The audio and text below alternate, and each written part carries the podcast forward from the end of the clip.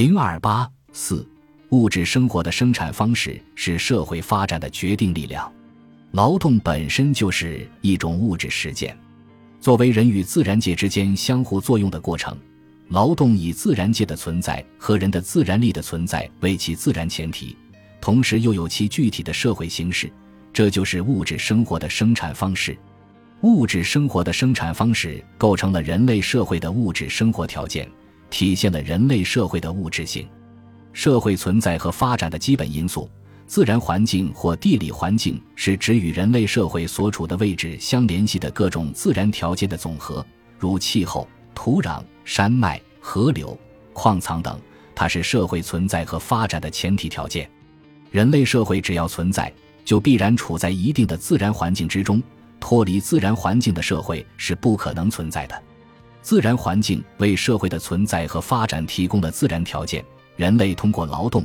从自然界中获得必要的物质生活资料，自然环境的好坏对人们的物质生活和社会的劳动生产率有重要的影响。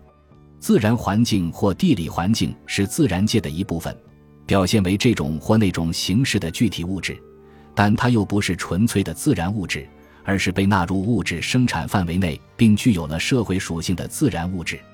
自然环境虽然是社会存在和发展的前提条件。但它又不是社会发展的决定因素，地理环境的好坏、优劣可以加速或延缓社会的发展，但不能决定社会的性质，不能决定社会制度的更替。相反，自然环境的面貌及其发展变化受制于人们的物质生产活动，在越来越大的程度上变成人化自然。除了自然环境外，人自身的生产和物质生产是社会的两个基本因素。二者在人类历史上同时并存并相互作用，构成了人类社会存在和发展的基本因素。恩格斯指出，根据唯物主义观点，历史中的决定性因素归根结底是直接生活的生产和再生产。但是，生产本身又有两种：一方面是生活资料及食物、衣服、住房以及为此所必需的工具的生产。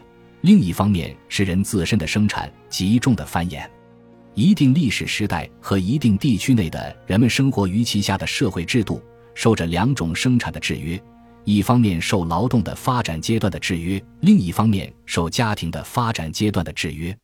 社会是人的社会，历史是人的历史。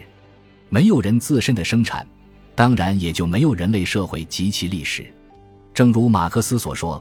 全部人类历史的第一个前提，无疑是有生命的个人的存在。因此，第一个需要确认的事实就是这些个人的肉体组织以及由此产生的个人对其他自然的关系。在任何一个历史阶段，物质生产都必须以一定的人口量为基础。没有一定量的人口，物质生产便不能进行，社会也无法存在和发展。这个事实在远古时代表现得尤为突出。物质生活的生产和再生产，第一次是随着人口的增长而开始的。人自身的生产、人口的数量和质量、人口的增长率和人口的分布状况等，都从不同的方面对社会发展产生影响，起着有利或不利、加速或延缓的作用。人自身的生产，除了受自然规律制约外，主要决定于物质生产的状况，受制于社会发展的程度。人的肉体组织及其生长固然具有自然属性，有着自然需要，但这种需要只有通过社会的物质生产，通过社会才能得到满足。人自身生产虽然具有生物特性，体现着生物学规律，但必然被纳入社会发展过程中，受社会发展规律支配。所以，马克思指出，每一种特殊的历史的生产方式都有其特殊的。历史的起作用的人口规律。